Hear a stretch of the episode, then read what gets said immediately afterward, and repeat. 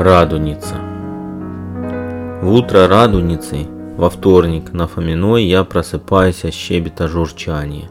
Риполов мой поет, и во всем доме щебет, и свист, и щелканье, канарейки, скворцы и соловьи. Сегодня усопший праздник, называет Горкин. Сегодня поедем на могилки, скажем ласковым шепотком «Христос воскресе, родимый, усопшие рабы Божии, радуйтесь, все мы теперь воскреснем, потому и зовется Радуница. Какое утро! Окна открыты в тополе и в нем золотисто-зелено. Тополь густой теперь, чуть пропускает солнце. На полу пятна зайчики, а в тополе такой свет, сквозисто-зеленоватый, живой, будто бы райский свет. Так и зовем мы с Горкиным. Мы его сами делаем. Берем в горстку пучок травы, только сжимать не нужно, а чуть-чуть щелки – и смотрим через нее на солнце. Вот он и райский свет. Такого никак не сделать, а только так. Да еще через тополь утром, только весенним утром, когда еще свежие листочки. Воздух в комнате легкий, майский, чуть будто ладанцем, это от духового тополя, щекотным холодочком. Я не могу лежать в постели, вскакиваю на подоконник, звоню за ветки.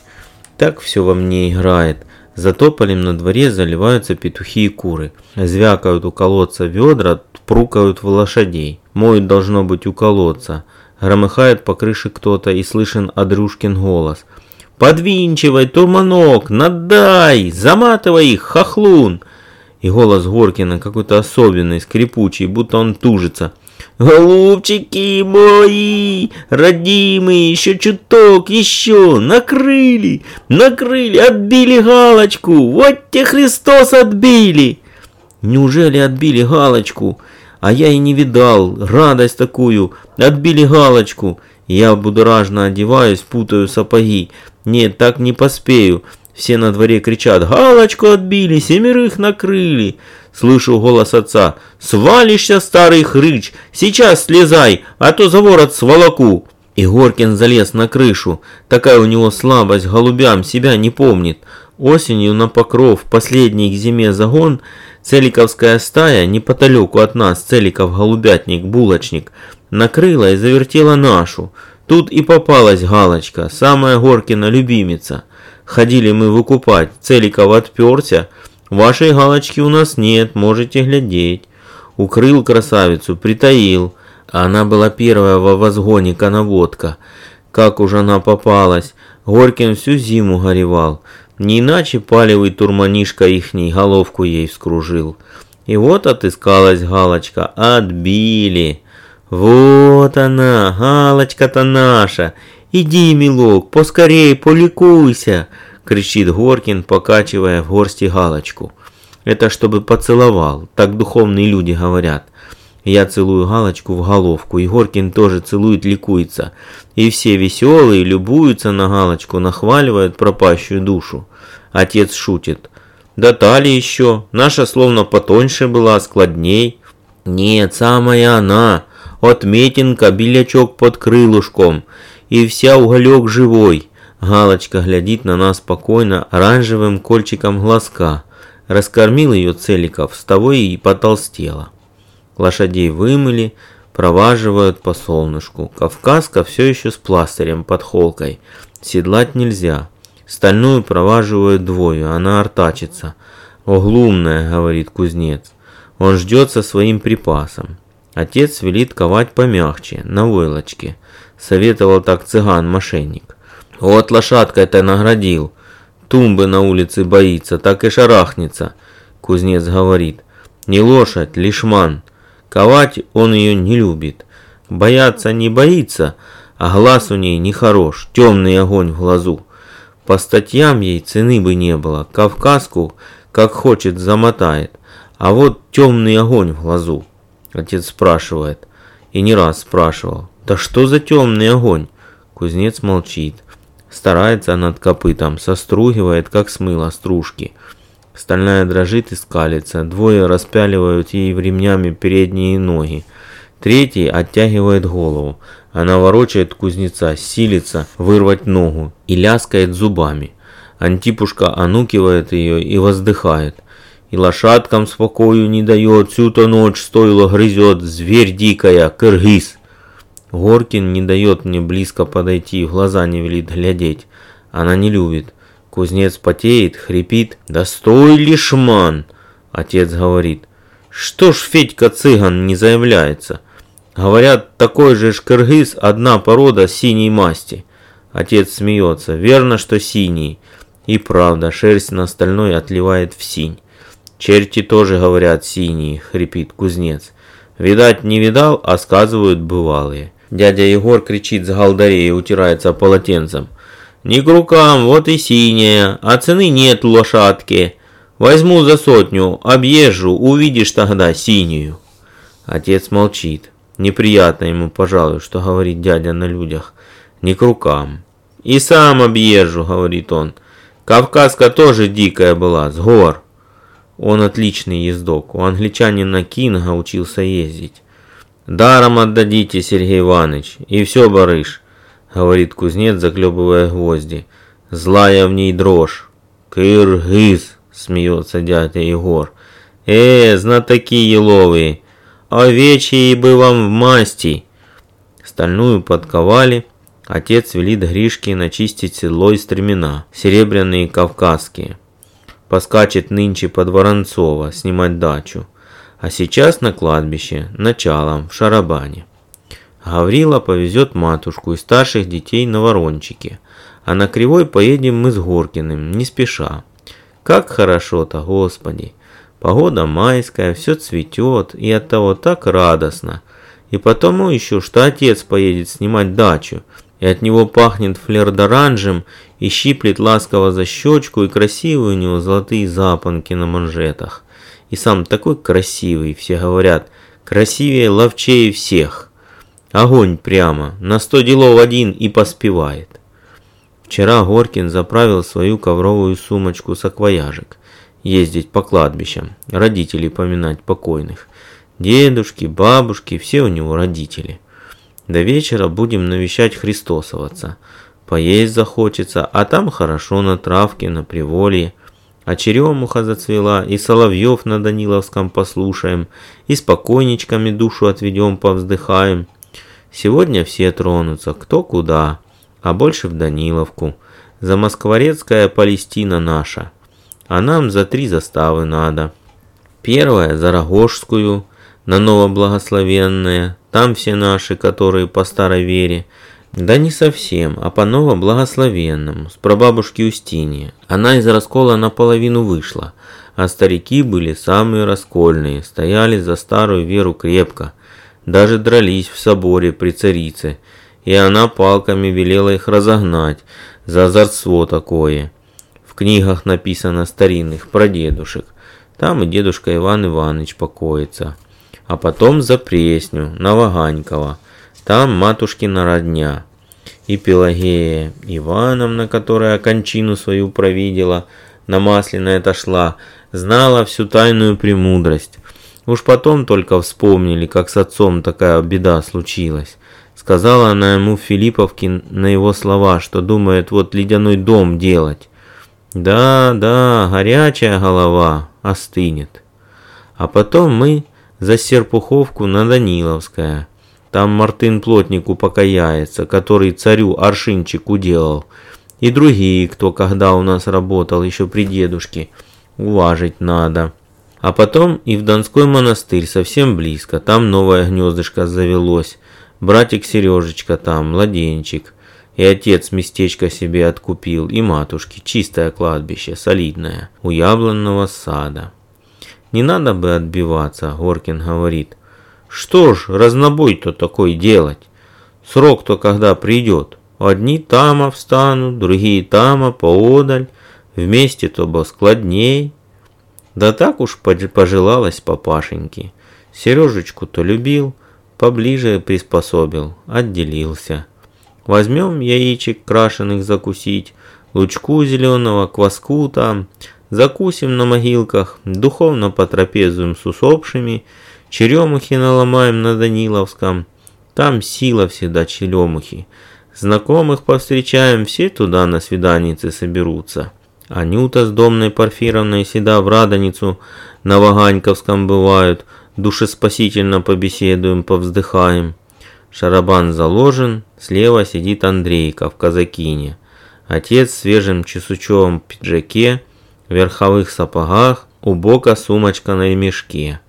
С ней и верхом ездит. Скок на подножку, верховой шапочке, молодчиком, тянет ко мне два пальца – подмигивает, а я подставляю щечку.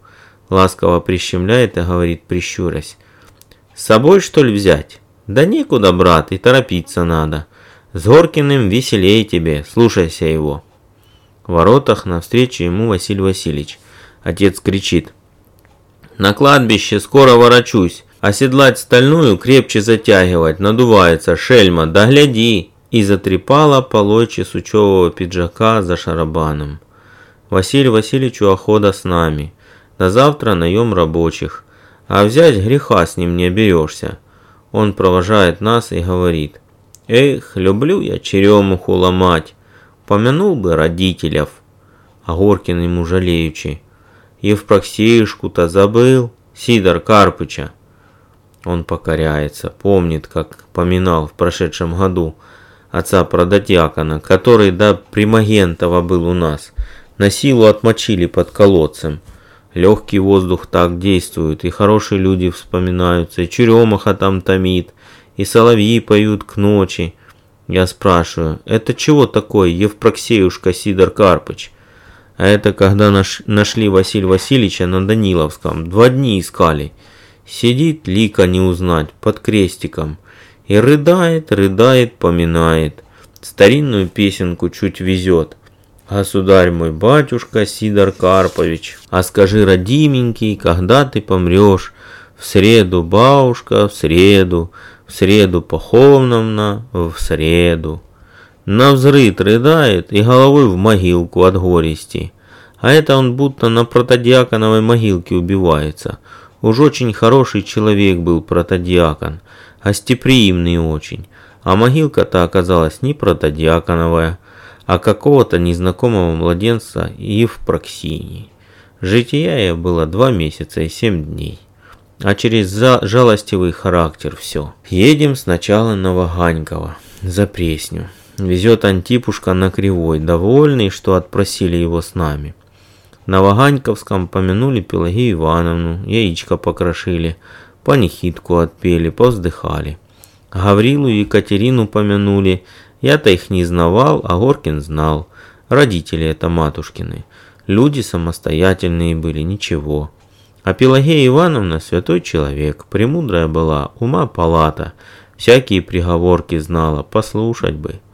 Посокрушались, как мало пожила, за 60 только-только переступила. Попеняли нам сторожа, чего мы яичком ссорим, цельным полагается поминать родителей, а это им, чтобы обобрать потом. А мы птичкам Господним покрошили, они и помянут за упокой. По всему кладбищу только и слышно семи концов. То Христос воскресе из мертвых, то вечная память, то со духи праведных душа возносится. А сверху грачи кричат, какой-то веселый гомон. Походили по кладбищу, знакомых навестили, много нашлось. Нашли один памятник высокий, из зеленой меди, будто большая Пасха, и написано на нем вылито медными словами «Девица, певица и музыкантша». Мы даже подивились, уж так торжественно. И самую эту девицу увидали за стеклышком, на крашенном портрете. Молоденькая красавица, и ангельские у ней кудри по щекам, и глаза ангельские – Антипушка пожалел, повздыхал, молоденькая-то какая, и померла. Ее Михаил Панкратыч говорит, там уж поди в ангеле прямо приписали. Неизвестно, какого поведения была. А так глядеться очень подходит к ангелам, как они пишутся, и пением может заслужить чин. И повстречали радость. Неподалеку от той девицы Домна Панферовна с Анютой на могилочке дочки своей сидит и молочной яичницей поминают. Надо, говорит, обязательно молочной яичницей поминать на радуницу. по поминовенному уставу установленное, в радостное поминовение. По ложечке помянули, уж по уставу, чтобы. Спросили ее про ту ангельскую девицу, а она про нее все знает. Нет, не удостоится, говорит. Это уж ей известно. Антипушка стал доспрашивать, а она губы поджала только, будто обиделась. Сказала только, подумавший. Певчий из театров застрелился от нее, а другой, цуконщик-фабрикант, медный ей мавзолей воздвиг, Пасху эту. На Пасху она приставилась и написал неправильно. А чего неправильно, не сказала. Пришлось нам расстаться с ними. Они на Миусовское поехали. Муж покойный, пачпортист квартальный, там упокояется. И яичницу повезли. А мы на Ново-Благословенное потрусили через всю Москву. Тихое совсем кладбище. Все кресты под крышкой, голубцами, как избушки. Люди все ходят чинно, все бородатые, в долгих кафтанах, а женщины все в шалях, платочках черных, а девицы в беленьких платочках, как птички чистенькие. И у всех сытовая кутья, черная, из пареной пшеницы, и многие с лестовками, а то и с курильницами-ладанницами, окуривают могилки. И все такие-то строгие по виду, а свечки не беленые, а бурые, медвяные, пчела живая. Так нам понравилось, очень уж все подрядливо. Даже и пожалели мы, что не по старинной вере. А уж батюшки нам служили. Так-то истово благолепно и пели не смертью смерть поправ, а по-старинному, старокнижному, смертью на смерть наступи. А напев у них, это вот смертью на смерть наступи, ну будто хороводно веселая, как в деревне. Говорят, стародревнее тупение, апостольское, апостолы так пели. Поклонились по прабабушке Устинии, могилка у ней зеленая, травяная, мягкая, камня она не пожелала, а крест только. А у дедушки камень, а на камне Адамова голова с костями. Смотреть жуть. Помянули их, как правильные были люди, повоздыхали над ними, поскучали под вербушкой. Горкин тут и схватился. Вербочку-то забыли дома, а мы нарочно священную вербу в бутылку тогда поставили, вербное воскресенье. Вот на Радоницу и посадим на Даниловском. И верба уж малые корешки дала, и листочки уж пробивались, маслились. И забыли. А это от расстройства. Горкин еще с Егорьева дня расстроился. Бывает так, навалится и навалится тоска. Только утром Галочка порадовала маленько, а после пуще еще тоска. И на кладбище даже не хотелось ехать. Горкин уж мне потом поведал. Немного посидели, заторопился он на Даниловское и домой. Приехали на Даниловское, сила народу. Попросили сторожа кривую посторожить, а то цыганы похаживают. Да, говорит, приглядываются цыганишки. Могут на радоницу и обрадовать за милую душу. Да на вашу-то не позарятся, пролетка разве. Да и то от пролетки-то вашей какая корость. Всего и звание-то звон один. Стало обидно Горкину за кривую, сказал, «Ты не гляди, что она уж в ерша пошла, побежит домой соколу не угнаться». «Ну, — говорит, — буду сокола вашего стеречь». Дали ему пятак задатку. Батюшку и не дозваться. Пятеро батюшек и все в разгоне, очень народу много. Череду ждать до вечера. Пропели сами «Христос воскресе» и канон пасхальный. Горкин из поминаница усопшие имена почитал распевно, яичко покрошили, сказали шепотком «Прощай, покуда, Мартынушка, до радостного утра, домой торопиться надо». А народ все простой, сидят по лужкам у кладбища, поминают, воблу от березы обивают, помягче, чтобы донышки к небу обернули, тризну, понятно, правят.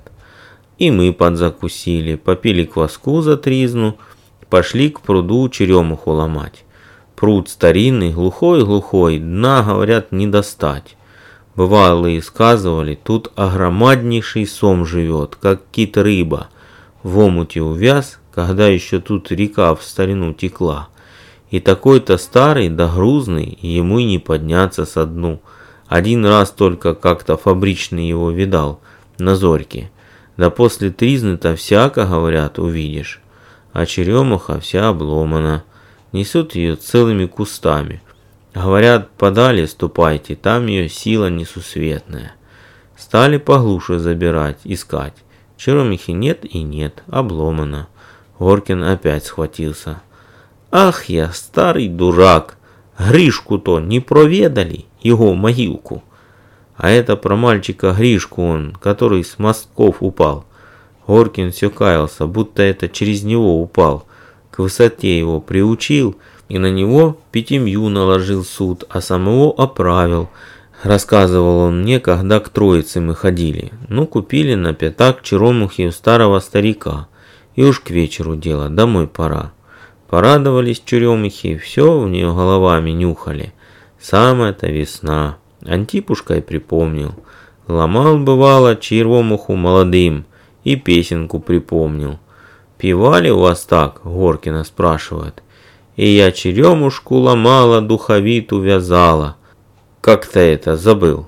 Да, головушку разломила, все тело растомила, всю ту ночку не спала, все милого ждала. А дальше вот и забыл, не упомню. А Горкина отплевывается. Нашел время, дурак старый. Заторопил нас. Скорей, скорей, припоздали. А Гришку-то?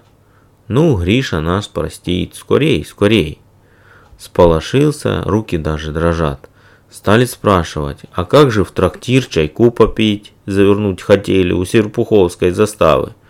Ну, завернем на полчасика, говорит. Чайку-то любил попить, да из копченой селедки смерть пить хочется.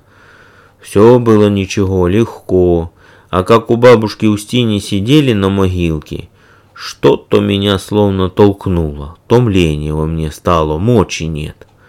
А трактирщик, знакомый у заставы, гостеприимный, ботвинницей стал угощать судачком сушеным. И по румочке они выпили.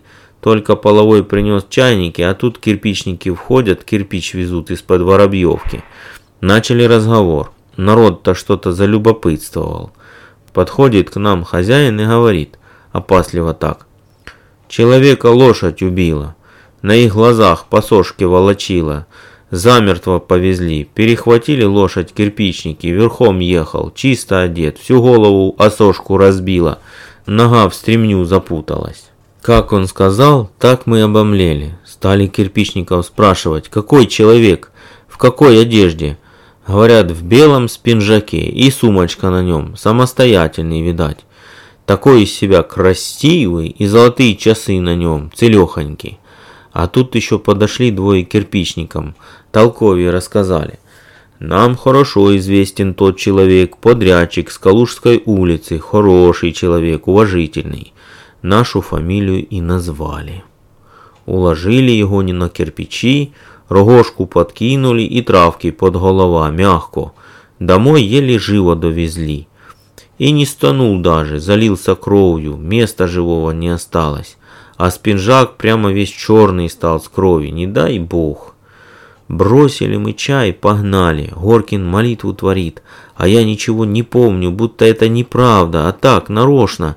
Только-только веселый был, за щечку меня держал. Неправда, не было ничего и кирпичники, все неправда, так. Если бы правда, я плакал бы, а я не плачу, и Горкин не плачет, и Антипушка не плачет, а только настегивает кривую. Вдруг Горкин и говорит, вот бушуй-то как чуял, выл, и во мне тревога все, на кладбище будто что в душу толкнуло. И заплакал тоненьким голоском. Голову в руки спрятал и затрясся. И я стал плакать. Антипушка крикнул, Народу что в воротах толпиться. Уж мы подъехали. Говорят, хозяина привезли, лошадь разбила. А еще жив был, водицы просил, как сымали его с кирпича. И наш гробовщик Базыкин молодой доглядывает тут же. Горкин на него замахал. «Креста на тебе нету, человек живой, а ты...» Он за народ и схоронился, совестно ему стало. Говорят, доктора привезли уж, и доктор Клин, Ераст Ерастович, сказал, голова цела, кости целы, выправится. Пошли мы с Горкиным в дом на цыпочках. А там Василий Васильевич в передней на табуретке сидит, лица нет. А в уголку на полу тряпка, словно ржавые такие пятна. Горкин Папашечкин пиджачок признал, который чесучевый был.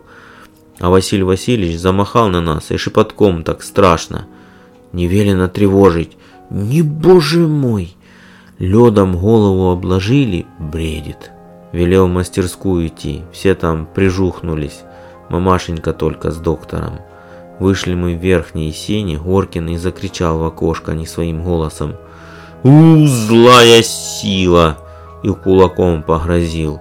А это он на стальную. И я вижу, привязана стальная у сарая, скучная, повислая. Висят стремена, седло на бок. И вспомнилось мне страшное слово кузнеца. Темный огонь в глазу.